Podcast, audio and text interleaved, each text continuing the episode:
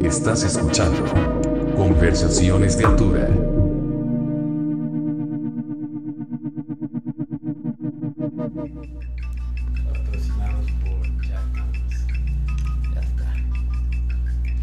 Hola amigos, muy buenas noches. Bienvenidos a una edición de Conversaciones de Altura. Tenemos grandes invitadazos, como siempre, pero esta es ocasión especial porque son viejos amigos. A mi derecha, Rodrigo Rivas, que es eh, director creativo y creador de contenidos. Y a, a Más su derecha. derecha, nuestro, nuestro buen amigo Jorge Catán, que es un escultor y nos viene a platicar su historia, de dónde viene, porque su arte está bien interesante. Estuve ya chismoseando ahí su Instagram y cosas muy chingonas. Y bueno, Andrés, ¿cómo están amigos? Chido, man. Muchas gracias, por invitar, bueno, más bien por aceptar nuestra invitación. No, Se qué chido verlos, mucho. qué chido verlos a los dos, ¿eh? No, y bueno, mucho que platicar porque tenemos un chingo de años de conocernos, ¿no? Como más de 20, ¿no? Estábamos platicando. Pues sí, la- principios de los ochentas, yo creo. de Lolinka y de todo eso. Pero bueno, eh, empecemos, ¿no? Andrés, ¿con qué quieres arrancar el, el episodio de hoy? ¿Con qué tema? Pues, eh, pues ¿quién, ¿quién quiere empezar? Ah, pues el- Ustedes, los ustedes digan. Yo estoy contento de estar aquí con, con ustedes, aquí en México, y ojalá y... Sí, no, mucho El que espacio que platicar. tienen es muy interesante, Sí, sí, gracias. entonces los otros invitados también han estado muy chidos, entonces ojalá y podamos aportar algo. Y para darles un poco de contexto, eh, Rodrigo nos visita desde Suecia, desde Estocolmo, ¿no? Que es donde estás ahorita, es tu base, ¿no? Y Sí. tomas fotografía. Nos estabas platicando de tu nuevo trabajo, que están haciendo unas cosas increíbles, ¿no? Pero bueno, empecemos de dónde entró tu amor por, por la fotografía, que es lo, que nos estabas contando antes de grabar, que es como lo que más te llena, ¿no? O de lo que más te llena, debería decir. Pues más bien, más que amor por la fotografía, es como amor a, o el interés de contar historias. Y se me ha facilitado contar historias a través de, del audiovisual. Digo, tengo una experiencia muy, eh, muy grande como fotógrafo, pero también este, intento contar mis historias a través de, de video, de, de la narrativa misma que le pongo a las imágenes y todo. Entonces, este, estudié comunicaciones, ciencias de la comunicación en la UDLA. eh, me gradué de, de ahí, empecé a trabajar como fotógrafo de prensa aquí en México. Y a los dos años ya me fui a Suecia, entonces ya llevo 10 años en Suecia y ahí es donde he construido la, may- eh, la mayor parte de mi carrera y he tenido la oportunidad de, pues de aprender y de inspirarme de, de otra estética, ¿no? Porque los suecos tienen ot- o- ot- otra, este, otra forma de hacer el trabajo, entonces, este, No, otro, otro estilo de vida totalmente, ¿no? estilo de vida, este, look, estética, eh, todo. Entonces, ¿Y, ¿Y por qué fue Suecia en lugar de, no sé, Estados Unidos, Canadá, algo más cercano? ah, porque mi esposa es sueca, Ah, ok, ok. ¿La conociste? la. Ah, ok. Dije, bueno, pues vámonos allá. No, la verdad es que nunca, o sea, empezamos la relación, eh, ya nos enamoramos, toda la cosa, pero en mí jamás pensé irme a Suecia. O sea, nunca, nunca estuve con ella pensando en irme a Suecia porque aquí en México tenemos todo. Claro. Pero si le echas ganas y te mueves, puedes conseguir muchas cosas, pero el destino, de repente me pasó la oportunidad y pasó el tren y dije, ¿me subo o no me subo? Me subí y... Es tan fácil como eso, ¿no? O sea, la vida te presenta oportunidades, es la, la tomas o no. no, no la- Y a no. veces es difícil que haya una segunda oportunidad de lo mismo, ¿no? Y cuando se dio la oportunidad, sí dije, puta madre, hasta Suecia. Y en ese momento, pues tenía todo. Tenía todo. Tenía mi casa, mi coche, mi estudio, mi todo. Aquí en México. Aquí en México, en el DF. Pero, eh, no, lo que me ha dejado el irme, el salirme de mi zona de confort, en empezar desde cero, porque aquí en México tiene que ver mucho con contactos, que si conoces a este, que Sí. o sea, eres bueno en lo que haces, pero si eres bueno en lo que haces, tienes contactos, te va aún mejor, ¿no? Pero si llegas a un lugar desconocido, este, te pruebas a ti mismo. Puta. Sí, te hace salir, este, perdón que te interrumpa. El, el mismo hecho de que estés fuera de tu, de tu hábitat hace que, que te salgas de tu zona de confort a huevo, ¿no? O sea, como que aquí te la puedes llevar un poco en tu zona de confort y a veces sales y a veces no, porque eres de aquí. pero una vez que vives en otro país y no conoces a nadie, digo, en tu caso, tu esposa, ¿no? Pero igual hacer amigos desde cero es cabrón, ¿no? Y a esta edad, ¿no? Porque a ustedes los conozco desde, desde niños y esa hermandad nadie nos las quita, pero a la gente Niños, a la gente que conoces ya después de los 30, de los 40, eh, ya nos volvemos más selectivos. Es más difícil, ¿no? Sí. siempre es como este güey que quiere de mí o... No, no, no sé, en algunos casos. Claro, claro. Sí, como que yo lo que he aprendido con la edad es eso, lo que dices, como más selectivo con los compas con los que te juntas, ¿no? O sea, porque como que te das cuenta, pues, de que ya estás como a la mitad, ¿no? De tu camino. Entonces, lo que platicábamos antes de grabar, ya no estamos para perder tiempo, ¿no? Y a veces, pues, las amistades, o sea, no, las nuevas amistades como que pueden hacer que pierdas tiempo, ¿no? A mí en lo personal me ha pasado que digo, a ver, es que yo el trabajo que he hecho últimamente no lo veo como chamba porque me gusta hacerlo. Me gusta hacerlo, me nadie me obliga a hacer lo que hago. Como a ti nadie te obliga a hacer escultura, güey. Nadie te Y eso es lo bonito, güey. Pero entonces de irme a mamonear o a ser falso con estas personas o, irme yo solo a hacer mis cosas, prefiero hacer mis cosas. Ah, cuando tengo la oportunidad de hacer cosas con amigos, ya es otro viaje, porque ya es, eh, ya es otra interacción o, o cuando vienen amigos de México a visitarme a Suecia y podemos ir a festivales de música. He llevado amigos a Roskilde, a Sweden Rock, a Ah, Roskilde es allá, va. no Roskilde está bien chingón. Justo es en Dinamarca. Ah, ok. Pero he tenido la oportunidad de llevarlos y que vean más o menos como en la forma en la que trabajo y en la forma que se que son los festivales allá, que tienen, o sea, son, son completamente diferentes a los de acá. O sea, allá hay civismo, allá hay... Es otro pedo. Allá no queman las baterías. ¿Supiste? ¿Supieron eso? De hace unos meses, o menos un mes, hubo, estuvo el festival Uno de metal, Notfest, ¿no? Sí, sí, sí. ajá, aquí en México. Pues de una productora muy mala, que ya ha tenido fallas siempre y la gente, pero la gente ahí Sí, va. sí, leí algo. Bueno, pues hubo, creo que sobrevendieron, no, no sé cómo estuvo, pero la gente que estaba en general se brincó a donde eran los de VIP, porque pues aquí en México existe mucho esa separación, como El tienes más varo, ¿no? Sí. pues pagas VIP, eres más chingón y ves a tu artista favorito de frente, ¿no? Entonces como que la gente se hartó de eso, saltaron las vallas y bueno, ya todo el mundo estaba ahí en el escenario. Creo que los de la banda Evanescence como que estaban preocupados, ¿no? Pues que sí tocamos, que no tocamos, que deciden no tocar y pues nunca faltan los cacos, ¿no? Y se subieron al escenario a quemar la batería, güey, a No, quemar sí, la batería sí, de sí. Evanescence, güey. Así a robarse así los, los amplis de... Güey, no mames. ¿Cuándo, ¿Cuándo crees que esa banda va a regresar a México? ¿No? Y, y, y qué, Pues tal qué vez... mala fecha, más bien qué mala Imagen. impresión, imagen, Ah. exacto, ¿no? A mí me pasa que yo puedo estar viajando, sobre todo por Escandinavia, que es, sí, primer mundo y es la meca y, y hacen un muy buen ejemplo al, a- al mundo de cómo funcionar como, como sociedad. Hay mucho civismo y acá hay mucho cinismo.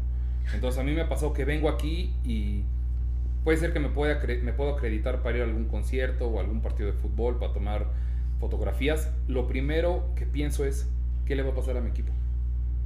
Y eso, y eso nunca me pasa ya.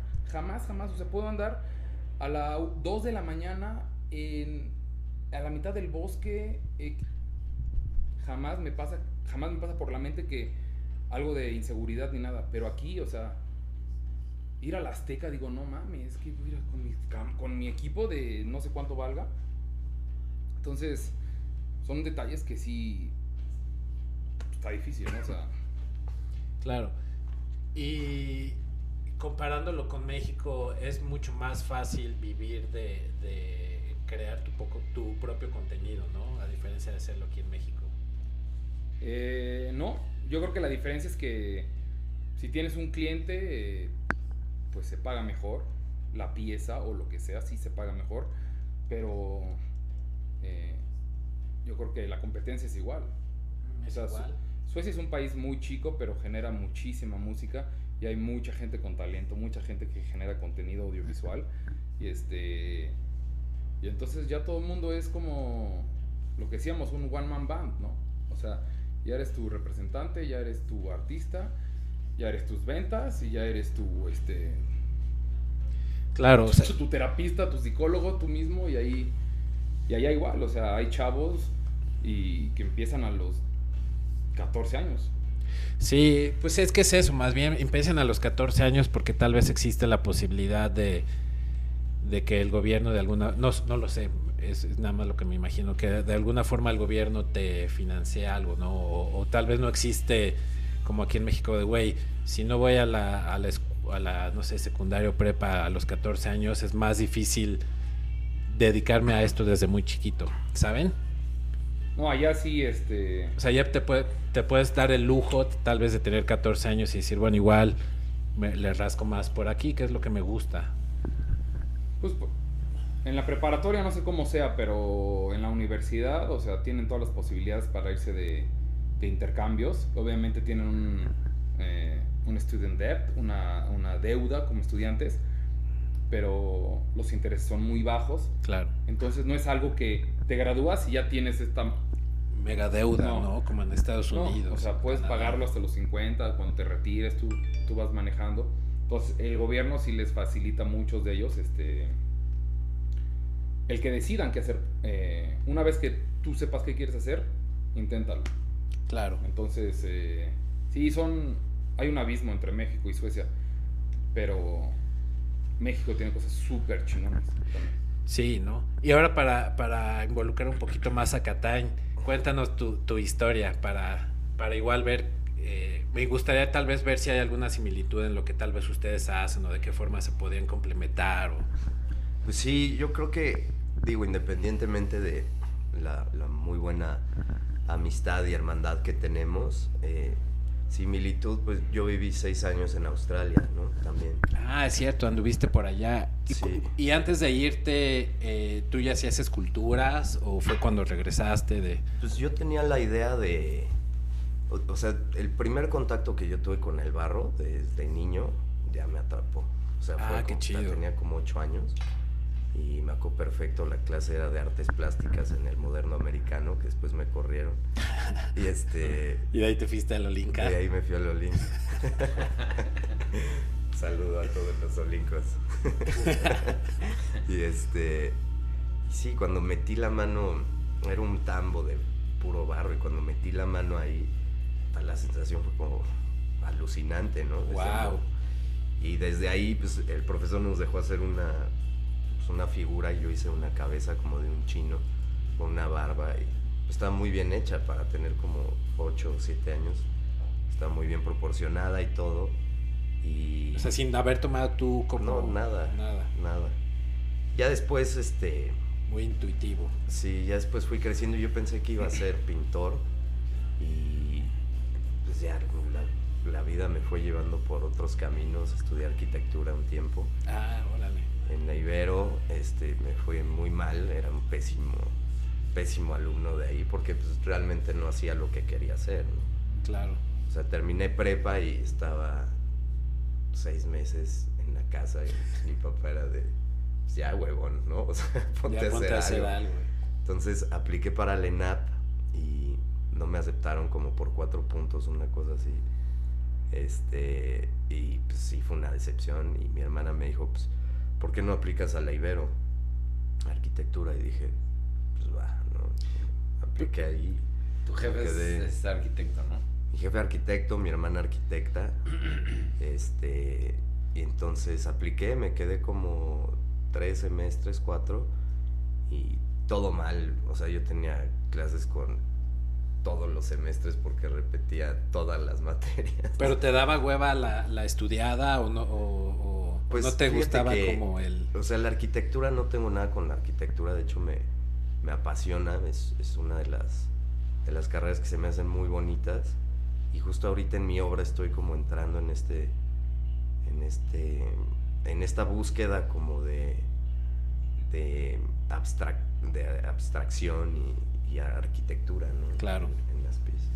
Sí, de alguna forma pues va un poco de la mano, ¿no? El, el hecho de, de hacer esculturas y pues un edificio de cierta forma es una escultura, ¿no? Sí, de hecho, este, pues está muy chistoso porque últimamente, a raíz de haber terminado una obra grande, este, he tenido gente que se acerca como para decirme, oye, eh, ¿por qué no intervienes un espacio en, en Ay, esta qué chido. parte, ¿no? En, en- en- en algún lobby o algún hotel o espacios así. ¿Y tu arte la haces enfocada en esos proyectos o, o cómo, cómo propones tú, o sea, cómo tú te propones tus proyectos? Pues O sea, dices, hoy tengo ganas como de hacer esta escultura, te sientas como a pensar, a... Depende de cómo sea el proyecto. Si es para un cliente particular, eh, me gusta mucho tener el contacto muy cercano con el cliente, ver qué es lo que quiere, cuáles son las necesidades del espacio. Y en base a eso es como un ping pong, ¿no? Un feedback de ambas partes. Claro.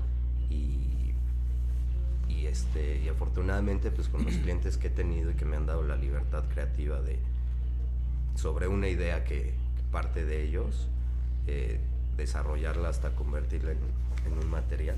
Ah, qué chido. Pero tienes tus proyectos que luego lo- los vendes, los vas vendiendo. Sí, eh, en, en ese sentido, sí, sí me gusta trabajar de pronto como... Me gustan mucho los temas de esoterismo. Ah, O sea, interesante. de la música también, por eso también está increíble que me hayan invitado aquí. Porque pues, también mi obra tiene mucho que ver con la música, ¿no? O sea, la vibración, la energía, eh, la relación que tenemos con los animales. Y algunos de estos personajes que creo llevan a los animales en la cabeza como, como si fuera un statement de algún peinado punk o Órale. alguna cosa así. Claro, claro. Qué verga eso.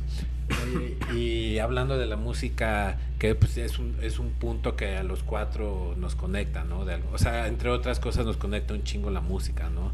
Antes de grabar nos comentabas que, que güey, luego, o sea, vas un chingo, has, has tenido la oportunidad de ir a un montón de conciertos, ¿no?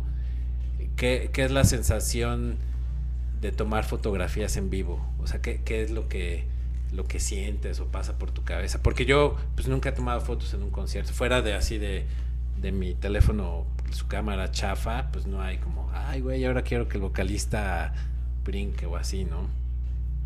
Me llama un chingo la atención como fotógrafo, como, como te imaginas o...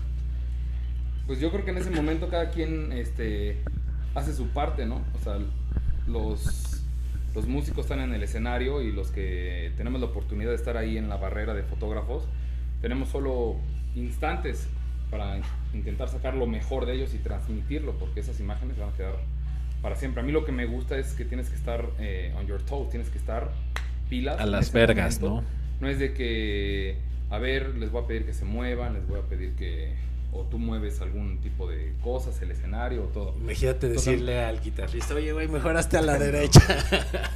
No, a mí lo que, a mí, no, a mí, este, Salta, sáltale ya, güey.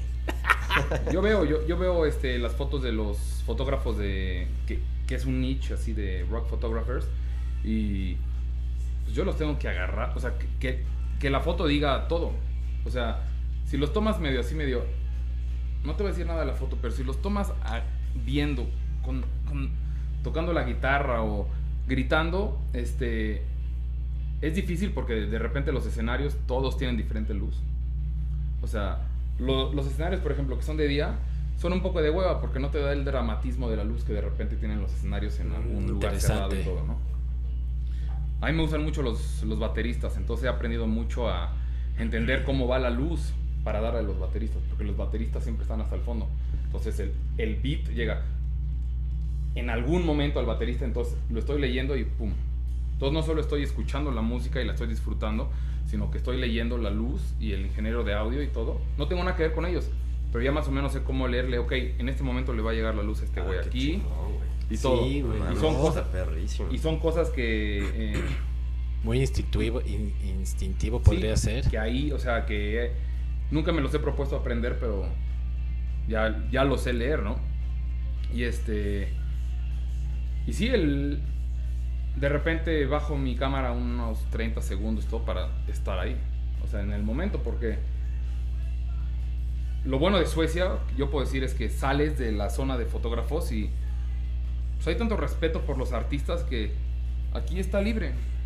O sea, puedes, puedes, puedes meterte otra vez al público y seguirlo viendo y todo, pero este sí, o sea, genero contenido y documento y todo, pero también me doy de repente un, unos segundos para, sobre todo para las bandas que me gustan, verlas. Y no estar pensando en la foto o en la imagen. Y pues live music es... ¿Y estos segundos que te das es entre fotos o, cuando va o cuando no sé, falta un minuto para que acabe? No, cuando... O sea, tomas unas fotos, te das un break. y- No, Ah, cuando ok. me da la gana, o sea, de repente digo, este, no, no digo nada, o sea, nada más la bajo y digo, ay, puta madre, qué chingón. A huevo. Y ya sigo y me enfoco y digo, también estoy consciente, digo, a ver, nada más tengo tres canciones. Obviamente hay bandas que se echan unos jams de siete minutos, o unas, hay canciones de dos minutos, o, pero este, yo creo que lo que más me gusta es el live act, porque, o sea, no tengo, o, o me pongo las pilas o la cago. Claro. Claro. Y tiene que ver con la improvisación de la banda. ¿no? Y, te- y, y de- y de saber tú saber tu instrumento también, como esos güeyes, lo que es- a lo que voy, o sea, cada quien está haciendo su parte, ¿no? Esos güeyes están haciendo lo tuyo, pero yo si, si estoy nada más disparando y de repente veo y está todo fuera de foco, o está todo barrido, o está ya overexposure, o whatever, este, no, tienes que estar consciente de tu instrumento y de estar, porque cambia. Sí, la- concentrado. Oye, ¿no? ¿y estudias los, los sets antes? O sea, por Ah, ejemplo, no. si es la gira de Tool y ya No, tocaron no, no. antes en Estados Unidos, No, entonces no, ya hay un set list y así. Entonces ya dices, ah, bueno, ah, van a tocar estas, y entonces No. voy a escuchar la rola para ver qué pedo y así. No, o más te- bien llegas y pues a ver cómo Que Dios me sale el pedo. confesado. Sí, sí, sí, no. No, me clavo, o sea, me clavo e intento hacer. Jamás he hecho eso, güey, la neta. O sea, nunca he pensado en. Ya después, cuando salgo, digo, ah, veo las similitudes y veo más o me- y puedo escribir las rolas que están tocando. Y si es que voy, si es que voy a publicar algo, sí pongo atención en las Y canciones. saber que en qué canción está. Ajá, o sea, o de repente, este, dependiendo del escenario, pues puedes, los artistas tienen muchas veces el, su, play- eh, eh, su playlist aquí abajo del Sí, sí, sí. micrófono, ¿no? Entonces ahí pones atención, ok. La listita. Ah, ok, claro. Pero no, este. También yo estoy consciente de que habemos muchos fotógrafos, pero al- pensando en la, en, la, en la sociedad, somos pocos los que tenemos la oportunidad de estar fotografiando a, a estas bandas o a estos personajes. Entonces, pues sí, es un momento bastante íntimo y, y sí hay un cierto Mm. ego entre fotógrafos, pero estás ahí, ¿te pones las pilas o no te ponen las pilas? ¿Y, y te ha tocado fotografiar a bandas que no conoces? Yo creo que esas son las que más me han llamado la, Atención. la atención o de las que no espero tanto. ¿Y esas las estudias antes? O sea, que No, te no estudio abren nada, una- güey. O sea, sí, sí, sí veo más O sea, menos- bueno, que por lo menos hayas escuchado la música, ¿no? O sea, por ejemplo, que te llame una revista y que te diga, lánzate a sacarle fotos a X y no lo conoces, entonces dices, verga, no lo conozco, voy a escuchar lo que tocan o algo. O no, o llegas así al chile a ver qué... No, güey, por ejemplo, este. Dos casos completamente diferentes, güey. Shiny O'Connor, güey. Fue a tocar Estocolmo. Uno Órale. pensaría, bueno, Shiny O'Connor, Shiny O'Connor, ¿ya qué trae, güey? Güey, es de lo que más me ha impactado en toda mi carrera. ¿En vivo? En vivo. Órale, ¿por qué? No, por la voz. Porque yo iba, yo iba ya predispuesto de que, pues, Shiny O'Connor, o sea, sí, Shiny O'Connor, Shiny O'Connor, pero pues igual ya no suena chido. Oye, ahorita que estaban diciendo de que si estudiabas alguna banda o, o así, me quedé pensando y dije, eso también es como algo en común que tiene como tu oficio y el mío, que de pronto es guiarte por la incertidumbre, ¿no? Ah, O sea, que huevo. no sabes ni qué pedo que va a pasar y te No. avientas. y- Yo, en Pero- el, yo en el trabajo que hago tengo que estar dos segundos antes de lo que va a pasar. Tengo que intentar entender que si ese güey le va a hacer así, que si ese güey va a gritar. que- o sea, tengo que estar leyendo el pedo para en ese momento. ¿no? captarlo, ¿no? Pero para terminar rápido, ¿sabes qué banda me, me sorprendió un chingo que no conocía? Eh, estas morras de UK, Savages. Bandota. Cuatro morras. Puta, que le dan al rock muy cabrón. No las conocía y, y ahí mismo una colega fotógrafa de ahí de, que conocí me dijo, no mames, no conoces estas chicas, no, güey, a ver. Chingón. Sí, no, muy, ma- muy cabronas. Y ya después de ahí, ya directo al, al playlist. Pero Bueno. eso, eso fue, o sea, fue Ahí. en un, en un festival que pues te dieron las rolas para tomarles fotos a ellas o te mandaron directo a tomarle fotos a ellas o tú decidiste ir a, a tomarles fotos o cómo estuvo. Yo fui a tomarle las fotos porque esta chica me dijo. Pero eh, fue en un festival y como hay tantos tantas bandas. Y pues, tienes que escoger, a, claro. qué, a qué escenario te vas, ¿no? Porque se empatan. Pero este. Saballes me llevé una experiencia. Muy. mu- Casi religiosa. No, chingona, güey. Chingona, porque una actitud. Son cuatro morras y hacen un ruido y están No, bien no conozco, eh, la verdad. O sea, he oído el nombre, pero no. Están bien no, chingonas, están bien chingonas. güey. Oye, Jorge, y decías que se me hizo muy interesante lo que decías. ¿Cómo, cómo tú, o sea, la incertidumbre de qué forma, de qué, qué influencia tiene en tu trabajo? ¿Te refieres como no sé qué voy a hacer, pero solo lo hago o...? Pues sí, en, en- no nada más en la cuestión plástica, porque la cuestión plástica, como sea, de pronto tiene algún tipo de, de, de base, ¿no? O de cimentación, por así decirlo. Claro. Pero más bien como en cuestión de, de, de vender tu, tu producto, ¿no? O sea, de pronto puedes tener una pieza que vendes o puedes tener como una ola en la que estás vende, vende, vende, vende, vende y de pronto no vendes nada. ¿no? Ah, ok. O sea, va más ese por ese ajá, sentido. es como un Ah, tipo de incertidumbre, eh, pero muy pues, chingona. Claro. O sea, al principio como que te da miedo porque es No, como pues puta debe madre ser, y tener tratar de tener control de algo. Pues no mames, no tienes control de nada. ¿no? Bueno, es como el por lo menos el aprendizaje que a mí me ha dado es decir, güey, tú suelta, y aviéntate nada más y just Claro. Sí, Eh, te presto.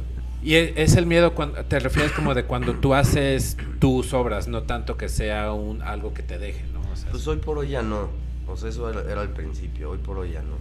Cuando empiezas a tener ya una retribución, este, que te pagan por, por lo que sabes hacer, porque lo- por lo que te gusta hacer, por lo que eres bueno haciendo, pues te va dando un poco de confianza. y libertad, ¿no? Sobre Y, todo. Sí, libertad creativa, eh, pero también hay que saberse mover como en el mercado, ¿no? Porque de pronto puedes tener una pieza totalmente exótica y, y no es tan apreciada Comercial. como, ajá, como no es tan comercial y, y- y en ese sentido pues, hay que estar muy abusado para ver qué, qué tipo de mercado, o sea, quién es tu cliente, cómo le vas a vender, cuál es el mercado y si atacas ese mercado, pues te puede abrir otros otros mercados, ¿no? Otros, Claro, claro. otros mundos. Eso de exótico está interesante porque pues a mí se me hace que mucho de las esculturas es eso, ¿no? Como mucho sobre todo en tu arte, estuve viendo tus fotografías, o sea, las fotografías de lo que haces y muchas cosas sí son, bueno, a mi parecer son como eh, y lo digo como cumplido, como exóticas, ¿no? No es tan Bueno, tan gracias. no quiero decir amigable, pero eh, como figuras no tan pues sí, Comerciales. comerciales, ¿no? Sí, son, son personajes como muy excéntricos, este, para mí tienen una personalidad y un carácter muy fuerte, porque yo los, o sea, no es que yo de pronto diga, puta, voy a hacer esta cabeza, sino que la misma cabeza, o sea, lo que estoy plasmando me va hablando, ¿no? Como diciendo, Claro. "Puta, ponme más aquí, o este gesto, o lo que sea. Entonces Oh, wow. solito va saliendo, yo a veces me siento que soy nada más como un, un medio de comunicación. está bien de- chingón, eso lo hemos platicado aquí. de este pues como de un- una fuente canal, creativa, ¿no? ¿no? Nada más. ¿Has Y- leído? Perdón. Perdón, sí, este, ahorita que decías de las fotos, justo eh, Rivas me tomó varias de las fotos cuando estaba modelando. Ah, qué chingón. Sí, salieron bien chingas, bien, bien chingonas esas fotos. Sí, güey, tú la verdad es que me has dicho que están bien chidas esas fotos, pero este no mames, yo también me quedé el año pasado vine y él estaba todavía terminando la pieza, pero en una cierta parte del proceso donde ya era una pieza enorme. Yo dije, güey, quiero ver este pedo eh, cómo va, güey. No solo por el cariño que le tengo a Jorge, sino pues, por el orgullo y todo. Entonces, este, yo aprendí un chingo, güey. Ese día que fui, güey, del Ah, proceso, chingón, güey. de la plastilina, del proceso al que iba, del todo. Eh, Este güey le dice una pieza, pero es literalmente un monumento, lo que- de- eh, la pieza de la que está hablando. Bueno. Sí, sí, sí. es un monumento. Yo no La estamos viendo ahorita, es el... Ah, ok, que está es en como... pantalla. Ajá, es. Sí. Una bailarina, ¿no? Un poquito, sí, ¿no? sí, sí, sí. Bueno, ahí... Déjame ver. Sí, vente porque... hay O sea, es un... ¿Tú la, qué la, ¿Cómo la llamarías? ¿Una escultura o un Sí, monumento? es una escultura monumental. Es un monumento. Es que está sí. muy mamón. Sí, son Órale. fueron 8 metros. Y este. Pues las. Entonces el día que yo fui ahí, o sea, las fotos que yo te tomé son así como... mm, Claro, o sea, hay amor Ah, entre nosotros y las fotos. Pero yo quedé así asombrado, güey, así de, no mames. Pero ¿qué fue lo que más te, qué, qué fue lo que más te asombró como de, de todo este proceso? Como el, el. El courage de Jorge. O sea, el. eh, Los eh, huevos. Sí, que él lo está haciendo porque él quiere, porque no es algo fácil. Y sé que muchos tenemos proyectos que duran mucho tiempo, pero, o sea, no, no, no sé, no solo es el respeto ni la admiración, sino es como el, esa parte artística de, aunque puede ser algo comercial, pero es algo que hasta yo, hasta donde yo creo tú lo estás intentando llevar a lo más lejos que puedas por ti. Sí. Por ti, por ti, por ti. Entonces, yo dije, güey, sentí mucho orgullo de, y- e inspiración de, de, de- Claro, de ver todo esto, ¿no? ¿Qué tan, qué, qué fue lo que más te costó trabajo de, de lo que estábamos viendo ahorita en pantalla de esta escultura? Como la idea o buscar a la gente que te ayude. Soltar. Sea.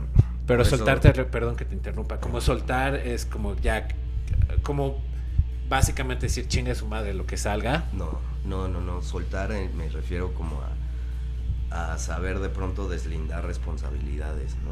O sea, eh, puta, yo estaba haciendo pues todo, la contabilidad, la, o sea, el- era lo que redes hablábamos. sociales, Sí, sí, sí. fotos, este, modelaje, puta, de todo. Y llevar las, o sea, cuestiones administrativas y demás que no, no tenía ni cabeza para esas cosas. Y, No, y como artista no quieres pensar en eso, Y ¿no? te quitan, o sea, te quitan el, el flow que tienes como artista. el- Claro, güey. O sea, Sí, no- era lo no que puede ser un one man band. Exacto. Y creo que todos los que nos dedicamos al arte en alguna manera, eh, y lo hemos dicho muchas veces, este, sufrimos de eso. Porque alguien que se va al banco, o que se va de gerente, o que se va, que está, que está muy bien por ellos. Pero todos los que están del lado artístico, A huevo. este, siempre vamos a sufrir de eso. Es que no tienes nadie como quien te enseñe, ¿no? Es como Claro. te vas aventando. Hay algunos artistas y tendrán como esa fortuna de haber caído en manos, o, ¿no? Haber tenido un maestro o lo que sea. pero- Claro, que te va diciendo hazlo así, hazlo acá, no o la seguir nada más eso. como, como dice Rodrigo, ¿no? O sea, si estás creo como en una empresa, pues es mucho más sencillo, ¿no? Tu, Claro. Tu, este, tu desarrollo es, creo que es un poco más simple. Igual tienes un salario, Claro. ¿no? Pero yo he visto, Sí, por ejemplo, no. yo he visto las piezas que yo hago para mí, por mí, porque yo quiero, porque me nace, me llenan mucho más que cualquier otra cosa que me pague. Sí, O debe sea, ser, güey. Soy como... Sí, este, pero no comes de lo que te llena el alma, No, era lo que decíamos, como este, ser artista y no morir de hambre en el intento, ¿no? Claro, cómo sea, llegar a ese punto, ¿no? Ajá. Pero creo que los portafolios que vas armando conforme los años te dan la oportunidad de hacer esto que te gusta, pero pues, puede ser más corporativo, puede ser más este eh, Comercial. más comercial. Y entonces lo tuyo, como que lo trabajas aún más. Claro. ¿Por qué? Porque por lo menos yo siempre estoy buscando esa sensibilidad artística que me, Que te que me llene, llene, ¿no? que me llene. Independientemente si me va a generar ingresos o no, y, y me genera algo que no me genera el ingreso. Entonces he aprendido a balancear esa parte de varo y de... Porque soy bien non-conformista, no, eh, poco- no conformista con lo que yo hago. Claro. Y, por ejemplo, ¿cuál, ¿cuál crees que sería el escenario ideal en tu caso? O sea, porque tú, eh, bueno, no sé, no, no sé cómo haya sido la historia, ¿no? Pero en tu caso, pues tienes un trabajo, digamos, este, convencional en el que pues, creo que recibes un sueldo y tienes un horario, etcétera, etcétera. Independientemente que sea lo que tú hayas escogido o no, es un trabajo como tal, ¿no? ¿Crees que sea lo más conveniente hacer las dos cosas? O sea, tener un trabajo seguro que te dé prestaciones y tu lana y así, y a su vez complementarlo con la parte artística, o crees que lo ideal sería aferrarte a la idea de dedicarte al tema artístico y alejarte un poco del tema de la seguridad, ¿no? Por así decirlo. Muchas veces, yo, en mi caso, yo creo que tengo eh, mucho que agradecerle a Karina, a mi pareja, porque este nos, nos hemos apoyado. O sea, tú solo no puedes, ¿no? Entonces, no solo en lo económico, sino en lo en la parte psicológica y todo. Entonces, este llega un momento, yo ahorita ya tengo dos hijos y estoy completamente feliz en el trabajo que tengo de 9, y de 9 a 5, que estoy haciendo cosas muy chingonas, pero cuando soy Rodrigo Rivas, soy Rodrigo Rivas. Y eso es lo que me llena. Y de repente ya regreso a ser el Rodrigo Rivas de la empresa. ¿Me explico? Claro, claro. O sea, no, no, no me pongo un día, no me pongo un horario, no nada. Pero cuando me voy a, a fotografiar un concierto y me pongo a trabajar en esas fotos, ahí soy yo. Ahí soy yo. Yo soy mi jefe y, y- y yo decido lo que yo quiero. Está bien o está mal y no me dejo, este... No me muevo por el dinero, no me muevo por si les va a gustar a la gente, no me muevo por esas cosas. Pero, por supuesto, mañana me le voy a levantar a las 9 de la mañana para ir a mi trabajo. Porque pues, tampoco tengo 19 años para estar... Este, Claro. Bueno, pero sí hubo una época que no trabajabas en algo formal y que te dedicaste No. al tema del contenido fotográfico y demás, ¿no? Y el estar neceando en generar mi arte me trajo muchos clientes. Pero como Sí, freelance, estás así. O sea, tú estuviste como freelance mucho tiempo dedicándote al tema Sí. del contenido. Que también haces este documentales, ¿no? Sí, sí, documentales y hago este hago campañas de publicidad y hago este periodismo. El periodismo es un creo que es un negocio que, que se está que está valiendo madres, o sea, todo el mundo lo quiere todo gratis. Entonces, de hacérselo gratis a alguien, a yo ir porque yo ya tengo mi plataforma, Claro. yo ya tengo mi espacio, a ir a tomarle fotos a no sé, a los Rolling Stones, pues que las fotos sean para mí, a que sean para ellos. Claro. Entonces lo publico y no me importa si me dan un like o me dan lo que sea, o sea, pero el puro hecho de que yo voy y el trabajo que yo hago personalmente, eso es lo que a mí me está dejando. Claro, es que es difícil, ¿no? Hasta en Hollywood, no me acuerdo qué director, lo escuché decir algo como, algo, no me acuerdo quién, algo así como, pues yo hago las películas de Hollywood pues, para que me dé dinero, ya que tenga mi dinerito ahorrado, ya puedo hacer eh, mis, mis películas más independientes o más acá raras, ¿no? Es, es- eso los actores de Hollywood que son más acá como Al Pacino y esos, es mucho eso como ah, tienen negocios con, no negocios, pero como con, no sé, con Warner Bros. Como, a ver, güey, hazte esta película que sabemos que va a vender 300 millones de dólares y tu siguiente película ya puede ser la película independiente que quieras hacer, ¿no? No, y también, o sea, lo que decía el Rivas, que. O sea, el hecho de chingarle por tu lado y ser como un freelance y. pues creértela y, a huevo necear con tu idea con tu proyecto. Y te rinden los frutos que no van a ser inmediatos ni en un año, ni en seis meses, ni en tres años o no sé.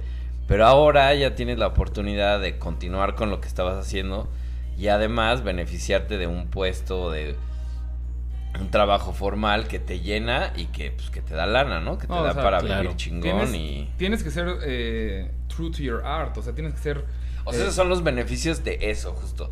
Del ser Pero- true to pero your también- art, ¿no? O sea, también. O sea, he sido Y tan... de comer mierda un chingo de años, No, ¿no? me, También. me- he tragado un chingo de veneno. Pero también, al ser true to my art, me generó un portafolio que me generó Claro. un buen trabajo. Eso, Claro. eso yo quería. Este, Sí, ahorita íbamos contigo, eso. porque Sí, tú sí, eres como... Sí, estaría Ah, chido la otra escuchar parte, tu porque opinión, tú sí no claro. tienes es que- una chamba Fija. fija y un Pero- sueldo fijo y pero esa para- seguridad. Para como este añadir a lo que está diciendo Rodrigo, también es muy importante darse cuenta que el trabajo, el trabajo te va a generar más trabajo. Y el trabajo, aunque no tenga la meta que tú piensas que va a tener, tal vez no la tenga como tú dijiste a corto plazo. Pero ese proyecto que tú tienes, en algún momento puede resurgir. O en algún momento puede convertirse En otra cosa. con un- una misma base de, de algo ya trabajado. Sí, sí, está, está chingón porque saben ah, eso que dicen, estoy de acuerdo. Vi un documental de Jodorowsky que se llama La Duna o Jodorowsky's Dune y es justo ese pedo. Su película valió madres, pero gracias a esa película cuántos proyectos Claro. salieron, ¿no? Claro. Salió eh, Star Wars, o bueno, no salió Star Wars como tal, pero George Lucas agarró güeyes que Jodorowsky iba a usar, ¿no? Salió eh, salieron varios cómics de ahí, ¿no? Salió eh, Aliens, ¿no? Mm. Pero bueno, eso era lo que iba, ¿no? Y tú, Jorge, como freelancer, ¿qué tan... eh, ¿qué, qué tanto piensas en eso? Como de, ay, güey, ya no tengo clientes, o, o confías de alguna forma en... Pues he aprendido a confiar. He aprendido a, a confiar en mi trabajo, en saber lo que vale mi trabajo, lo que valgo yo. eh, y poderme. Pues poderme dar a respetar en ese. Este. en ese circuito. En ese círculo, ¿no? O, o no círculo, sino. eh, yo tengo muy claro quién soy, a dónde voy. No sé cómo van a pasar las cosas, pero van a pasar. Ah, qué O chingón. sea, no, no, no, no sé cómo explicártelo. Es como, tengo mucha confianza en lo que hago tengo mucha confianza en quién, quién soy yo. Pues es que así debe ser, ¿no? O sea, seguramente tú lo viviste cuando estabas en, en Suecia, ¿no? Así, o sea, Sí, cuando, bueno, cuando, cuando recién llegaste, ¿no? Así como, a ver, ¿qué pedo, güey? Pues estoy yo aquí casi solo, pues... A mí me pasó algo muy interesante porque aquí en México estamos muy acostumbrados a, a una estética medio Sport Illustrated, ¿no? Así. Este, Muy a- agringada. Muy agringada, a pesar de que tenemos unos colores y, y este. Y unas cosas nacionales que nos hacen muy. eh, eh, muy diferentes a todos, pero sí estamos este, muy influenciados por lo que pasa en el gabacho, ¿no? Y allá en Suecia el pedo está muy fino. La estética es muy limpia y todo. Entonces yo al pasar de los años he visto cómo mi ojo ha ido cambiando. Ah, interesante. O sea, este... Uh, Ah, perfecto. chingón, gracias. Me vuelvo un poco más, este... Como más... Eh, a la pame. Qué ocupado. este... Me he dado cuenta cómo ha ido cambiando mi ojo. Y también este tiene que ver mucho con lo que estás influenciado. O sea, diario, Claro, tu- lo que tu ves diario, ambiente. lo que ves este todos los días. Entonces, este sí, tengo la oportunidad de estar allá y, y he aprendido mucho. Y, pero siempre intento regresar a México. Siempre, siempre. como para siempre. recargarte las pilas, Como para recargar la- recargar las pilas, como para intentar ayudar a México en alguna manera, lo que yo te decía el otro día. He hecho proyectos que en mi mente la forma de ayudar a- en lo que yo puedo hacer es intentar dar una buena imagen de México en el extranjero. Y cuando intento hacer cosas, México no se deja. Sí, está cabrón. Pongan ¿no? atención, México, por favor, porque ¿Qué están haciendo? no, neta, o sea, hay que respetar el tiempo de la gente. O sea, si quedas en una cita, llega a tiempo. Sí, Si no importa que seas el, el- el jefe y el otro el subordinado, hay que, hay que verse de una manera a los ojos. Este, hay que- Todos igual. No, y sabes qué es una ola en México que a mí me castra, no sé si sea México, yo creo que sí es de México, que, o sea, si no les interesas, no te contestan, güey. Ese es el O hasta, o hasta, naco, le- o hasta les interesas, pero su estrategia es no contestarte Sí. y darse su taco para que tú estés ahí. Sí, eso es Es una, güey. es un, o sea, güey, si no te interesa, diles Sí. muchas gracias, no. Y- Hay formas de decir que güey, no, güey, pasa nada. claro, güey. Güey, hasta, aunque te lo digan grosero, así que te digan, no me late, güey, se vale, chido, o sea, no tienes por qué Güey, Sí, pero que dar ese tiempo yo- de algo que no te Claro, interesa. claro. Pero por lo menos decir, no, gracias. Yo con proyectos- ya, güey, ya. esencia. O sea, es- no te cuesta nada, cabrón, es una, yo con es proyectos que he estado güey. haciendo a lo largo de los años, que luego, últimamente yo digo, ¿qué, ¿por qué verga sigo volteando a ver a México, sabes? O sea, no tengo necesidad, pero sí hay la necesidad, porque yo no quiero ser una parte de la fuga de talento donde, a ver, ese güey se fue y ya. No, yo que Claro. puedo aportar para acá porque la cosa está jodida. Entonces, genero ya sea un documental o sea una exposición de fotografía con el jefe de no sé qué chingados. Agendo eh, cita con ellos, me preparo bien para las citas, llego y me dejan plantados.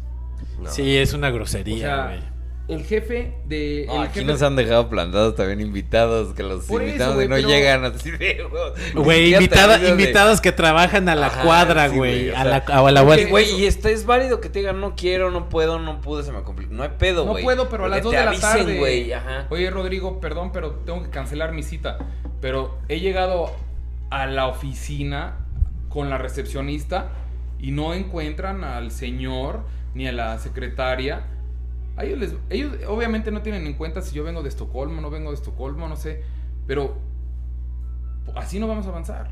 Claro, y esa es otra, güey, que, que a mí luego me saca de onda que les dices, no, pues es que yo viví tanto tiempo en, en- en el extranjero y como que luego, luego, o sea, como que te ponen más atención que, que si no lo dices, ¿me explico? Como que si Pero vivieran te en el ponen atención y a la vez es como un celo.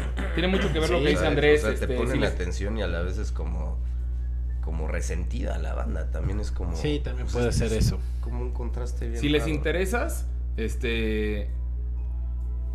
A ver, sí que. ¿qué? Pero cuando me vas a. Cuando, le va, cuando les vas a decir algo, no están en sus oficinas, no. Y eso la verdad es que no pasa en Suecia, me imagino que no pasa en Australia, no sé, ni en Canadá, no sé. Yo voy a hablar de Suecia. O sea, puedes hablar con el pinche dueño de Spotify. Y si te dijo a las dos y media, el vato va a estar ahí a las dos y media, te va a regalar cinco minutos. Ah. Pero te va a regalar sus cinco minutos porque ya había quedado contigo. Ujú. Ya, güey.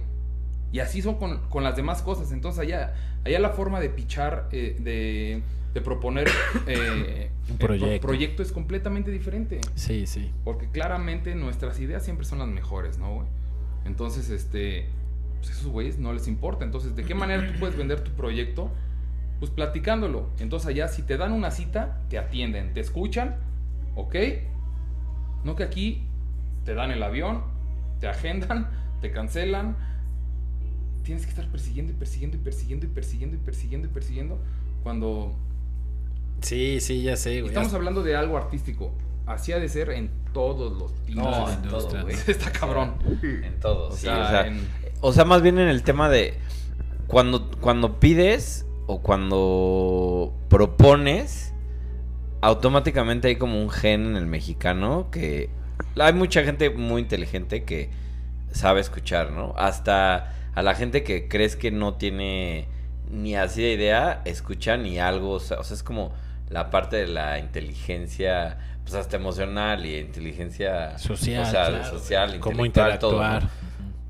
Pero la mayoría de la gente tiene una cerrazón y una pendejez así de que no les gusta escuchar y creen que todas sus ideas son las correctas y no tienen por qué escuchar otras. ot- Aunque, aunque no te interese, escucha, no te, como Es dices, no te quita nada arriba, cinco minutos. Aquí Claro, tienes que ir para arriba cuando, güey, en Suecia el pedo es más flat. Sí, Nos vemos también. así, güey. Sí, la desigualdad. Todos cagamos, todos nos tiramos pedos, todos este, somos este, inseguros. Tengas miles, millones o seas un, un artista. Claro, güey, claro. Pero el pedo es el respeto al, a- a- al tiempo de la gente. O sea, aquí Claro. se puede dar, a ver, este, son las 8 de la noche y la gente sigue mandando mails para, no, allá en Suecia la gente a las 5 de la tarde ya se va a disfrutar su tiempo con su familia, cuando regresa son más productivos de 9 a 5, aquí voy a trabajar, aquí me vas, voy a sacar el 110, 110% de mí. Aquí en México yo veo que la gente sigue trabajando a las 9, 10 de la noche, las tienditas siguen abiertas. La economía es diferente, me queda claro, pero se respeta el tiempo de la gente diferente en todos los sentidos. Sí, Entonces, huevo. si Es quedo- solo esa, pero... Si quedo con, si quedo con, mi- con mis amigos de vernos a las 9 de la noche en el bar de la Condesa, Sí, güey. lleguen a las putas 9 de la noche, claro, no lleguen a las Entonces- 12 de, sí, ya voy, este, siguen ahí, no mames, sí, sí siguen ahí. Todavía no te, todavía no- ni te has bañado, ya, ya, ya estoy en el coche, güey. No, ya ando en el ¿cuántas Uber, ve- güey. ¿Cuántas veces? Y entonces ya no estamos hablando del director de Netflix, del, del, Sí, de- due- del- Entonces es un pedo cultural, güey, que ojalá ahí se pueda cambiar, güey, re- el respeto al tiempo de la gente. Claro, en tu industria, Jorge, pasa igual, ¿no? Me imagino de que los Yo creo que clientes... más, cabrón, ¿no? Pues- Porque es bueno, Sí, porque, o sea, de pronto eh, puedes estar trabajando sin, sin, sin estar seguro que te van a dar la chamba. Entonces, Ay, de pronto te pueden pelar o no te pelan o... o lo que sea. Yo en ese sentido sí soy muy cabrón porque no me gusta que... Pues como traten- debe ser, ¿no? me O sea, mal. Entonces claro. siempre me doy mi lugar y si no me contestan o algo, vuelvo a hablar y vuelvo a hablar y vuelvo a hablar y terqueo y neceo hasta que... O sea, lo que decía Rodrigo, lo que decía Andrés también, o que de pronto no te contestan, es, güey, no seas naco, cabrón. O sea, contéstame, güey. ¿Sabes? A mí no me tratas así. sí, no. No tienes por qué tratarme así. El interés es both ways, man. Claro, No, claro. ¿Sabes? perdón. O sea, No, porque cuando no hay interés de, de aquellas personas, ahí es cuando se ponen mamones. Pero ahí es donde debe de haber civismo, güey. O sea, este güey me está hablando ya por cuarta vez, le voy a hablar. Aunque yo no tenga interés, güey, de escuchar lo que me es dices. eso. No, gracias. Porque tú me estás proponiendo algo a mí, güey. Entonces, eso no quiere decir que yo tenga interés. Pero, Claro. por lo menos por educación, a ver, oye, Jorge, sí. responder. Y yo creo que ahí es donde está el pedo. Ya Sí, cuando es con es- cliente ya es diferente. ¿sabes? Pero- O sea, Sí. es cuando... Sí, pero... También pero te el ha interés, pasado, ¿no? O o sea, sea, es, es nada más... También, o sea, lo que yo me refiero es darte tu lugar. claro. Siempre, güey. O sea, no, y sobre aunque sea... Mira, aunque le entre por aquí, le salga por acá a la otra persona, ese ya no es mi pedo. Yo conmigo ya quedé, cabrón. O sea, a mí me vale madres. Pero a mí no me vas a tratar así, cabrón. Yo Te lo sí, digo de soy- frente y así, pum, como Yo es. soy muy apasionado, como tú también lo eres, güey, de, de mis proyectos. Y tú de los tuyos. Y, y he aprendido, güey, a que siempre termino como este defraudado de las expectativas que yo pongo, güey. Y entonces ya estoy intentando... mm, no tener Es que es lo expectativas que, de ellos, lo que yo decía de hace rato es De soltar. ellos. O sea, es De como ellos. ya no me agarro de nada. es Yo voy a dar el 100% de lo que yo estoy produciendo y de lo que yo creo de mi arte, de mi pieza, de mis cosas. Claro. Pero a- antes hacía muchos corajes por las expectativas que yo estaba esperando de... Que te dijeran, no mames, está increíble y así. O que me respondieran, por, por- que me respondieran, o Sí. sea, es el punto, o sea, ni siquiera que me la compren, ni siquiera, pero que respondan. Me están dando una cita y llego y no están y me cancelan. Claro. Entonces, ahí el pedo en México para todos los artistas creo que está... No, y- Yo tuve una experiencia, este, nada más para completar lo que también quería escuchar Andrés, este, eh, vendiendo una pieza, me entrevistó un, yo iba a ver a la directora, al director, y me dijeron, no, pues es que no ha llegado y la cita era a las cuatro y media. Puta. Pues ahí estoy a las cuatro y media, ¿no? Cuatro veinte. Llego, cuatro y media no está, hay que esperar, no sé qué, perfecto.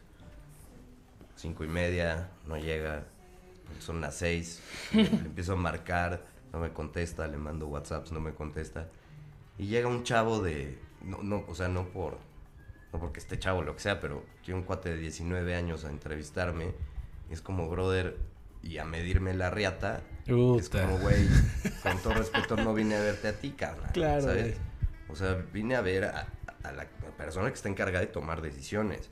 Porque con ella es con quien me interesa hablar. Ahora, si tengo que pasar el filtro primero contigo, Bueno, no hay ningún pedo.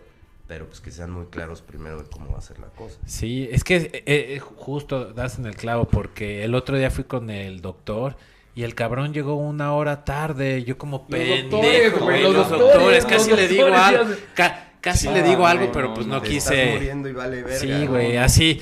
No, sí, no. Un no. sábado le dije, ok, va a las 11. Sí, ya, ok, va a las 11. Con la secretaria y todo. Llegó a las 10.55. Y hasta las 12 llegó el culero. Eso es a lo que voy, eso es a lo que voy, o sea, estamos hablando de... Un doctor, güey. Sí, Sí, no, no. bueno. verga. Sí, sí, sí, sí, no. Eh, a mí me cuesta mucho trabajo cada vez que regreso a México entender esos pedos. O sea, el año pasado eh, llegamos, este, a uno de mis hijos les dio, le dio la venganza de Moctezuma, puta, diarrea y la madre.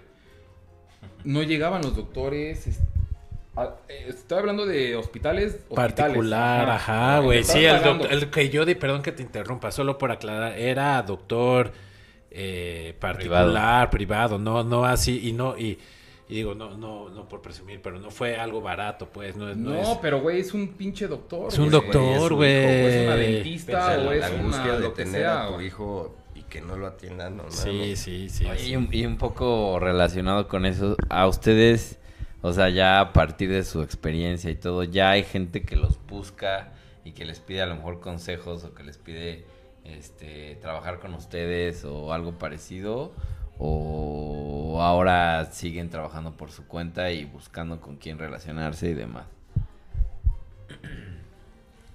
A mí la verdad es que sí, o sea, de repente me... Pues me han preguntado y... Y como yo nunca lo he hecho por relaciones públicas ni nada, me da mucho gusto que el trabajo que he podido eh, mostrar, pues pueda inspirar a alguien, ¿no? Es lo que me, me motiva. Me ha sacado muchos más clientes, eso sí. Clientes me han buscado, oye, te necesitamos hacer este pedo, necesitamos hacer lo otro. Pero cuando son, este, No, ahí está, ahí está. Así hay chavos en Suecia o que han visto mis madres por aquí o por allá, este sí se siente chingón, güey. O sea, se siente chingón, les puedo dar la, la- el, el consejo que, que les pueda dar, pero este sobre todo pues qué chido que te puedan este buscar para para preguntarte algo, cómo le hiciste para conseguir a este cabrón, o cómo le hiciste para contactarte con esta persona, o... Porque pues, sí, o sea, primero tienes que cavar el hoyo para que caiga al agua, ¿no? Y ahí en, el- en mi pozo ya está cayendo el agua. Sí, en mi, en mi pozo ya está cayendo el agua. Pero yo fui a aquella persona donde estaba ca- haciendo el pozo, güey. entonces... No, pues Todavía me, qué fa- verga. todavía me hace falta hacer el pozo así.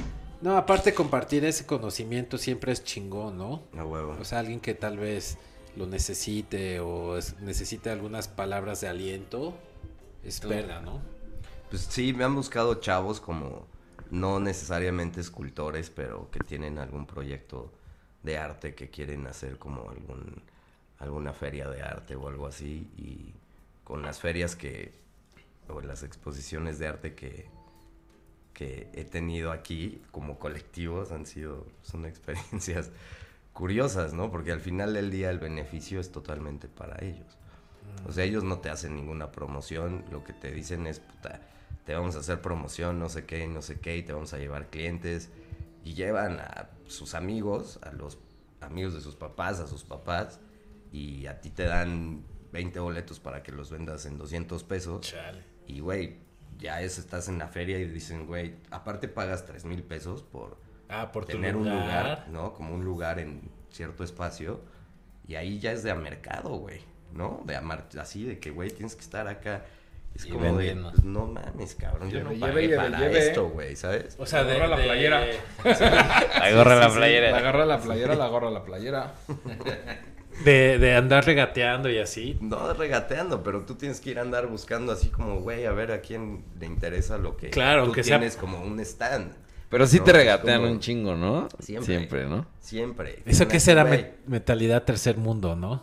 pues, Todo el tercer mundo siempre hay eso de regateo, ¿no? Yo creo que es, o sea, partiendo de igual de aquí en México, pues siempre ha estado como el, la idea del regateo, ¿no? Vas al mercado y siempre es como el, la negociación en todas las Pero, niveles es de, y no, pues es lo más, es lo menos, es lo menos, es como, güey, pues, Pues, güey, esas cosas ya no, ya no estamos en época de eso. O sea, si lo vas a hacer, hazlo también en el, en la comercial, en el Soriana, en Zara, así de voy a ver qué pedo tu Es playera. que, ¿sabes qué? Es, al principio es muy difícil. Y porque- cuando es trato directo, pues ya Sí, vale sí, madre. Al principio es muy difícil porque lo que tú quieres es, al final del día, vender. ¿Sabes? O sea, independientemente de, de hacer lo que te gusta, pues puedes hacer lo que te gusta si vas teniendo más como más ingresos para poder hacer más de lo que te gusta. Si no tienes ingresos es, es muy difícil. Sobre todo la escultura es muy, muy caro. No mames, Es ¿cómo un, no? es- es- El proceso. El proceso. No, y el producto y el- final, ¿no? el- el pro- es muy caro y hay gente que se involucran muchísimas personas en una sola pieza. Y nadie sabe eso, no tienen por qué saberlo, ¿no? Pero, pero sí No, es cuando que la sí gente tienen que ve... saberlo, güey. Sí, No, pues cuando sí la es gente ve el importante. producto nada más así como, ah, es esto, ah, pues te doy tanto. No, cabrón. O sea, no vale eso, vale lo que te estoy diciendo. Si lo quieres, ese es el precio. No lo quieres, habrá alguien que lo quiera. Ay, güey, ¿Sabes? qué O sea, chingón. Y, y yo creo que, bueno, ahorita a ti específicamente, ¿has tenido mentores? O Ah, sea, muy que te han... pregunta. O sea, porque una cosa es que tengas el gusto por el arte y por la, no sé, por la escultura, etcétera, etcétera, pero pues creo que sí de alguna manera alguien te tiene que influenciar para estar haciendo lo que haces. O guiar más sí, bien, digo, ¿no? de influencias tengo muchos artistas que... Sí, pero sí es más bien guiar. es Guiar. más bien guianza más Como- que influencia. No, Como, no. Sí, es, es buena esa pregunta. No, y fíjate que, que eso sí es muy, muy importante, güey. O sea, porque de pronto tú vas siguiendo como lo que vas viendo, ¿no? O sea, lo que, o sea, ¿cómo, ¿cómo vendes de pronto? Tú estás en una galería y tú sabes lo que tú tienes como producto. Llegas a la galería y de pronto dices, puta, los precios, unos precios que dices, no mames, ¿no? O en ferias de arte o lo que sea. Y dices, no mames, ¿en dónde estoy yo ubicado? ¿No? ¿O quién es esta persona? Claro, ¿Por, qué, por qué vende a, a estos precios? ¿Nombre o no nombre? Es como, a ver, calidad artística, ¿no? Todo, este, técnica, whatever. Pero al final del día es dónde me posiciono yo, ¿no? A partir de lo demás, del mercado, ¿dónde estoy yo? Más o menos. Puta, es que Entonces a partir de ahí pues vas viendo como por dónde y luego luego la gente pues te dice, "No, güey, no te voy a pagar eso. Te voy a pagar menos porque tú todavía no eres esto." Y es como, "Güey, espérame tantito." O sea, ¿qué significa no eres esto? El, el- obviamente el tener nombre, ¿no? Y eso es lo que está muy curioso porque de pronto como artista estás aquí y puta estás rascando, estás estancado, lo que sea, y de repente al día siguiente, puta, ya estás acá arriba. No es mi caso tampoco, ¿no? Obviamente, pero Pero entonces no, o sea, no, no has tenido mentores ni no, mentores no. e influencias. Influencias, pues sí, digo, pero influencias como en... ¿qué Sí, a lo mejor Como- puedes tener O sea, un artista, ajá, o- exacto, un artista, un escultor o, Sí, o pero- un alguien que hayas leído o que hayas conocido o que hayas este Sí, pues artistas varios. Y de influencias también, pero de eso no me gusta hablar porque ya ha cambiado mucho mi, mi trabajo. Claro, vas mejorando, O sea, ya ¿no? es... Y tampoco le voy a dar el nombre a esa persona o alguien más que... que no, Claro. es como, tú tienes tu camino y yo el mío, güey, Claro, ¿no? O sea, yo me enfoco en mí. está chido. Es que en la fotografía debe ser un poco más difícil, ¿no? Como las influencias, o no sé. No, pero yo creo que sí te, o sea, en todo, ¿no? A lo mejor en la música dices, puta, eh, yo de chavito tocaba la batería porque me gustaba Lars Ulrich, ¿no? Entonces ya, pues, entonces, de ahí, Ah, entonces, ok, y le vas después, rascando. eh, conocí a X persona, ya, este, lo palpé, lo vi, este, platiqué con él, entonces me dio estos consejos o ese tipo de cosas que te, pues que sí te hacen o que te ayudan en tu desarrollo, ¿no? Al final.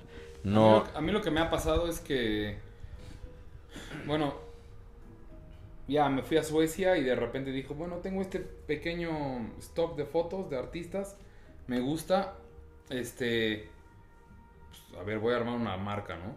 Y de ahí me fui, pum, pum, pum, y empecé a fotografiar, porque además Suecia vienen los artistas más cabrones.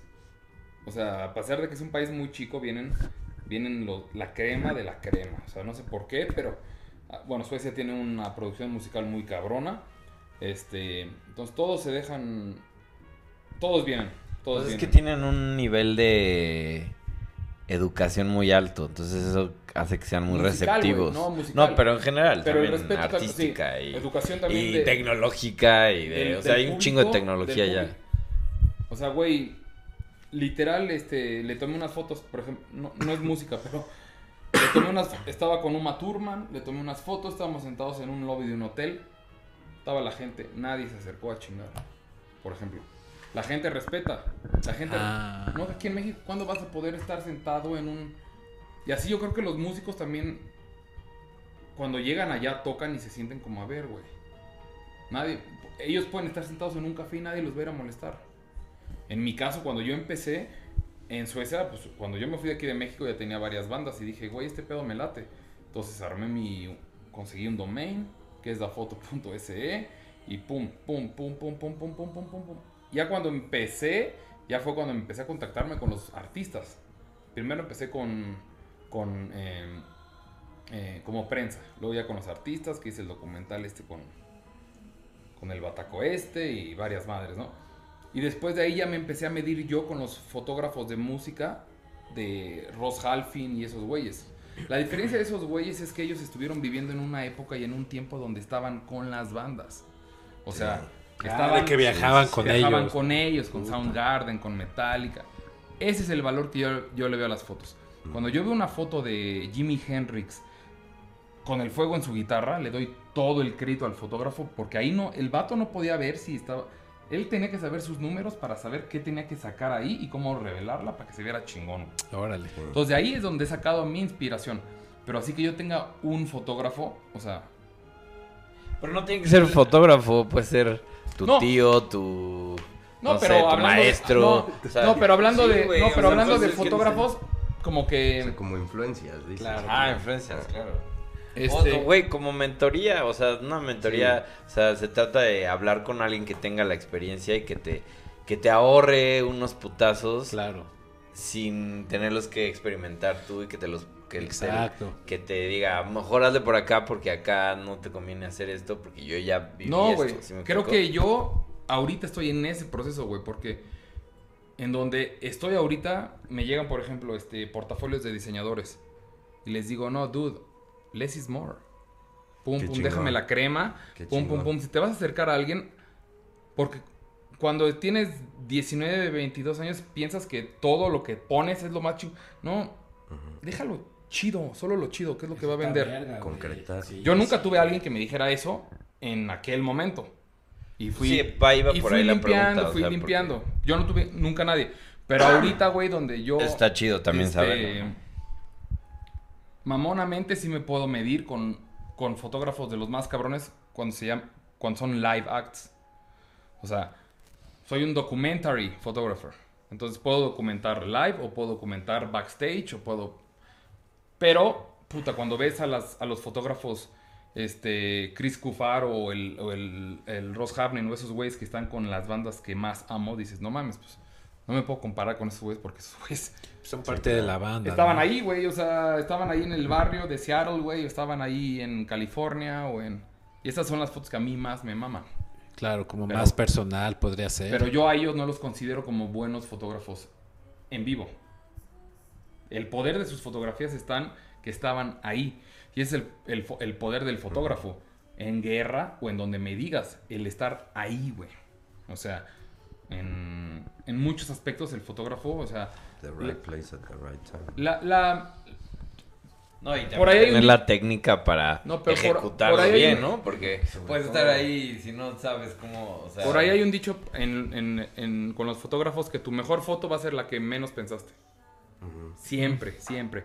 Igual ibas a ir y vas a hacer tu- tus modelos o tus Sí, pasteles. igual en la música cosas. existe un poco Exacto, ese o sea, dicho. Dices, no mames, a huevo, voy a ir a...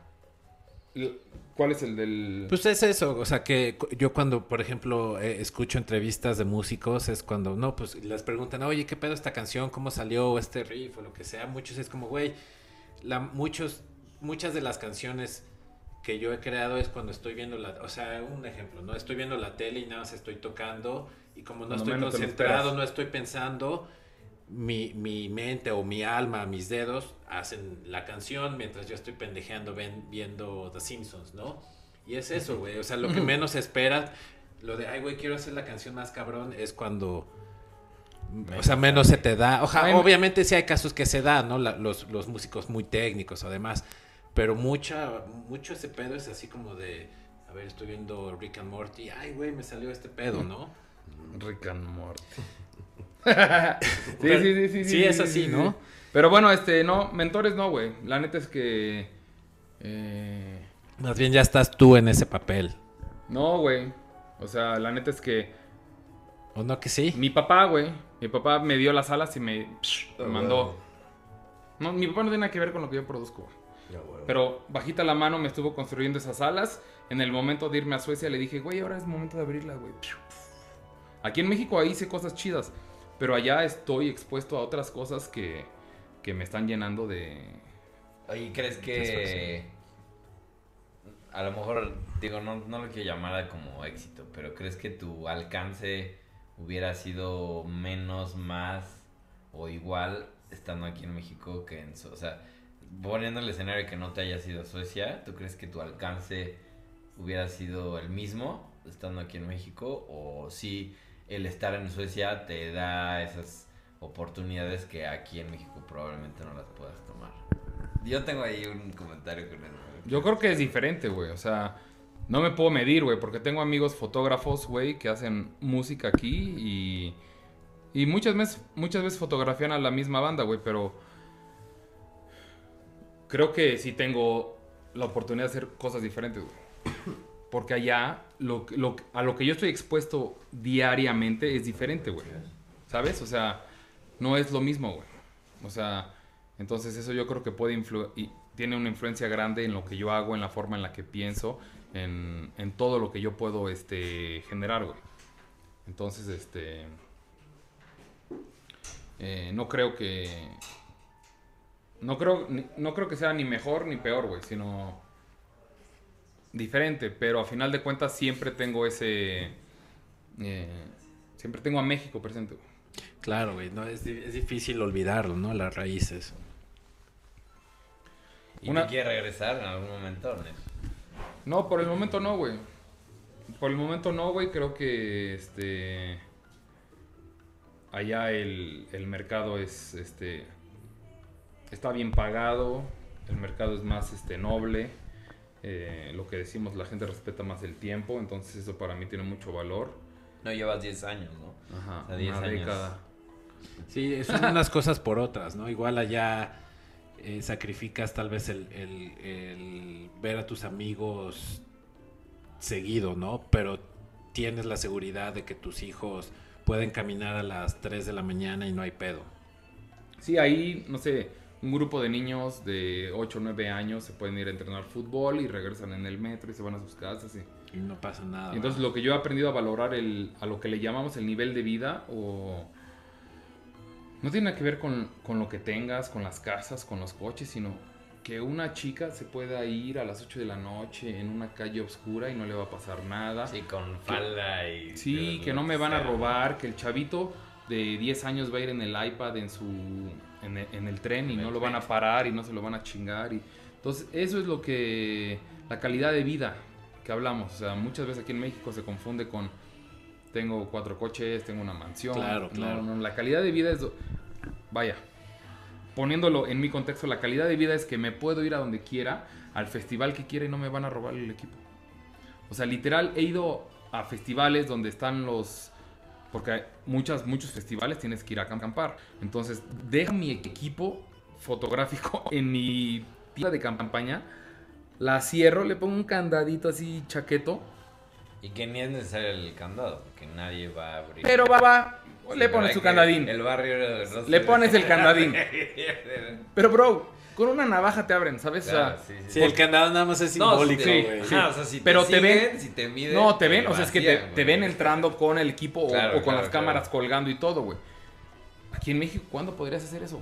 Pues no hace unos meses a nuestra querida amiga Tony le robaron un lente de no sé Y cuántos. es un varo, güey. Y Tony que pues ya es así. O sea, a ti te chingaron, tu, te dieron un cristalazo Aquí, aquí, en güey, México, ¿no? güey. Grabando un documental, güey. Fuimos a Cuernavaca. eh, ya grabamos la chingada. Me paro en unos tacos.